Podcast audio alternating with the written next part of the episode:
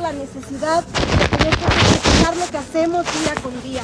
Yo tengo 21 años en la institución y no es posible de verdad que ahora quieran quitarnos derechos que tenemos adquiridos, derechos por los que luchamos todos los días. A nosotros no nos regalan estos fideicomisos que dicen, nosotros aportamos a esos fideicomisos, nosotros aportamos para tener una mejor pensión.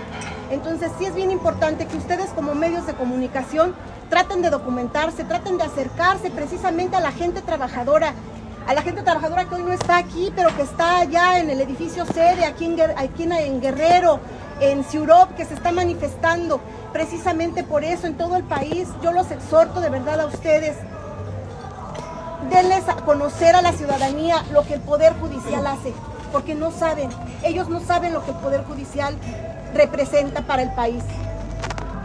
Gracias.